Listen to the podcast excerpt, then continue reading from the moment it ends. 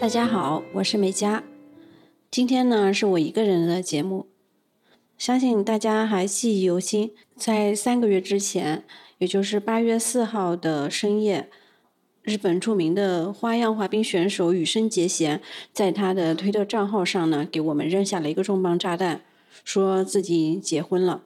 虽然大家非常震惊，但是呢，作为粉丝来说的话，也是希望羽生能够过得幸福美满。但是才仅仅过了三个月，在十一月十七号的晚上，羽生结弦本人又在他的推特账户上面给我们扔下了一个核弹级的离婚声明。离婚声明里呢是这么说的：目前在各种媒体中，针对我的普通伴侣、他的家人和相关人士。以及我的家人和相关人士，都存在着诽谤、骚扰和未经许可的采访和报道。在我的生活空间中，也出现了可疑的车辆和人员徘徊，甚至突然会被人搭讪。在思考未来之时，我只希望对方能够幸福，是那种不受束缚的幸福，所以做出了离婚的决定。短短三个月的时间之内呢，大家都被连续震惊到了两次。然后这个事情出来以后呢，其实很多日本人也在等周刊文春是怎么说的。那么这期节目呢，我们也是拿到了周刊文春最新一期的关于雨生的详细爆料，来给大家做一个解读。相信有一些朋友呢对这个杂志是非常熟悉，也有一些朋友可能是第一次听说这个名字，所以呢我就来给大家介绍一下，这是一本什么样的杂志。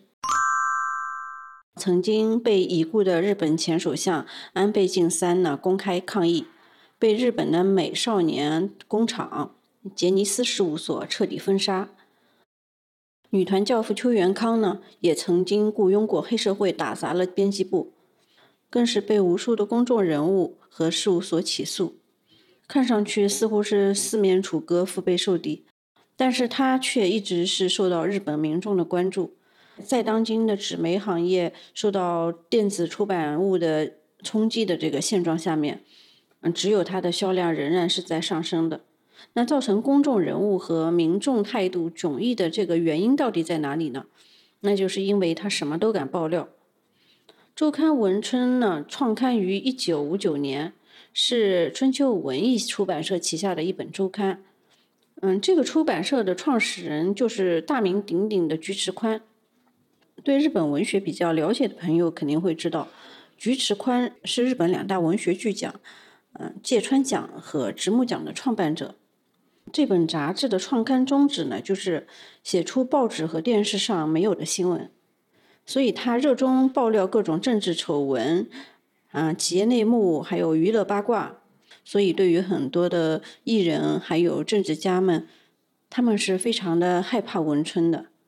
因为文春的报道往往就是，往往就能轰动社会，甚至改变这些艺人的演艺生涯，或者是政治家的政治生命，所以他还有另一个名字，叫做“文春炮”。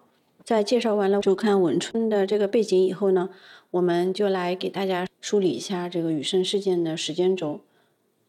在八月四号的深夜十一点十一分。他发表了他的结婚声明，在十一月十七号的深夜发表了离婚声明。在这个三个月之间呢，其实是有一个非常重要的时间点，也就是九月十九号。当时呢，是山口县的地方报社，叫做新周南报社旗下，嗯，有一本周刊叫做日刊新周南。当时他是面对他的电子版付费会员。爆出了羽生结弦的结婚对象的名字，啊，包括本人的照片。他的太太呢是山口县光市出身的小提琴演奏家莫言麻玉子。更让大家震惊的是，麻玉子今年是三十六岁，而羽生结弦是二十八岁，就是妥妥的姐弟恋嘛。新周南爆出来以后，其他各家八卦周刊呢也就开始进行连续的报道。虽然羽生直到离婚的时候都没有透露太太的姓名和身份，但是从结果上来分析的话，嗯，大概率就是这位莫言麻玉子女士了。莫言麻玉子是一位怎样的女性呢？她出生在一九八七年。马玉子直到初中呢，都是在他的家乡山口县光市度过的。小学和初中呢，分别是就读于山口大学的附小和附中。因为麻玉子从小是接受了非常专业的小提琴的训练，也在非常多的比赛中取得了非常好的成绩。所以到了高中呢，他就考上了东京的桐朋女子高等学校音乐科。随后，他就进入了日本顶尖的音乐学院桐朋学院大音乐学部演奏学科。嗯，这所学校呢，出过非常多的有名的校友，其中大家比较熟悉的就是小泽征尔。小泽征尔呢，是日本非常有名的指挥家。小泽征尔呢，是在一九五一年考入的东京同朋学院，跟随斋藤秀雄学习指挥。小泽征尔担任了非常多有名的乐团的指挥呀、总监。在一九六五年到一九七零年呢，曾经担任多伦多交响乐团的音乐指导。一九六九年到一九七六年呢，又任旧金山交响乐团的音乐总监。从一九七三年到二零零二年，嗯，担任波士顿交响乐团的音乐总监。嗯，从二零零二年以后呢，小泽征尔又成为维也纳国家歌剧院的音乐总监，并且指挥了二零零二年维也纳的新年音乐会。啊，接下来呢，我们又把话题啊绕回到马玉子本人的经历。那马玉子在大学毕业以后呢？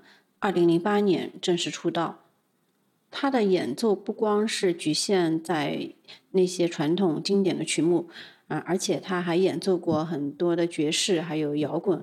他的演奏技艺非常高超，嗯，他跟花样滑冰界的联系呢也非常的紧密，曾经为季平梨花还有阿琳娜扎克托娃的表演里面为他们伴奏过。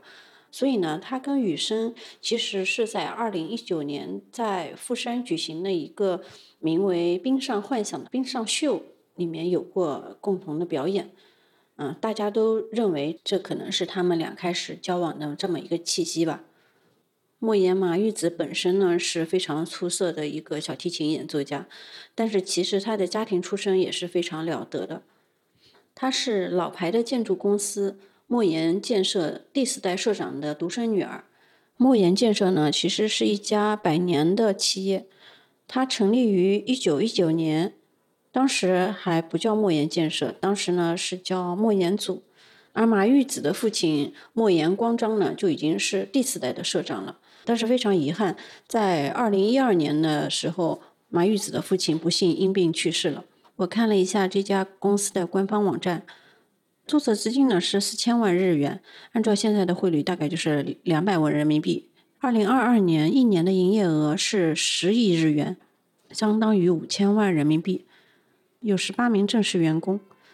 光从数字上来看呢，它不是一家特别规模巨大的企业，但是它能存在百年，那我们还是觉得它肯定是一家非常优秀的企业。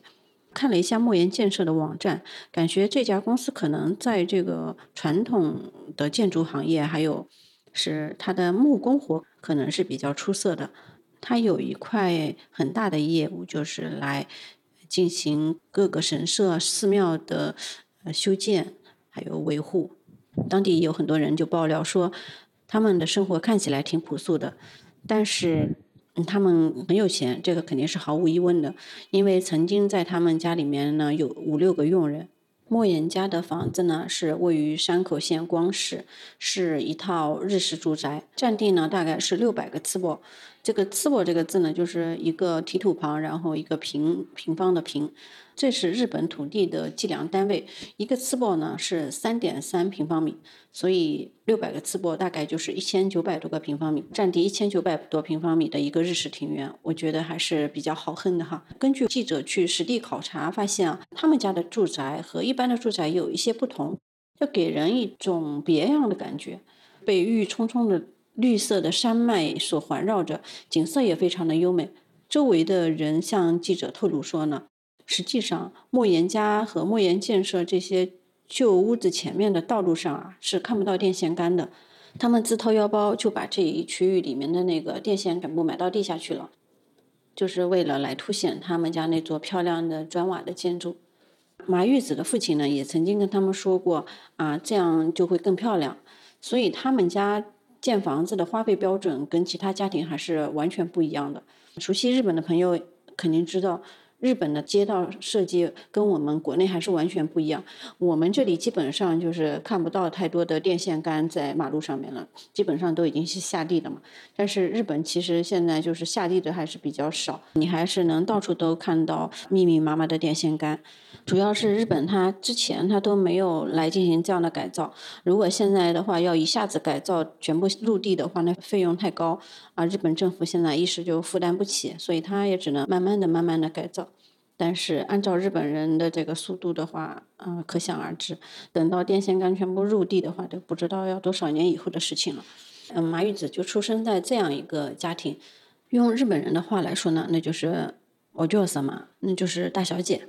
虽然是含着金汤匙出生的这么一个大小姐，但是呢，马玉子的父亲呢，对她还是不光只有宠爱，还是对她进行着非常严格的教育的。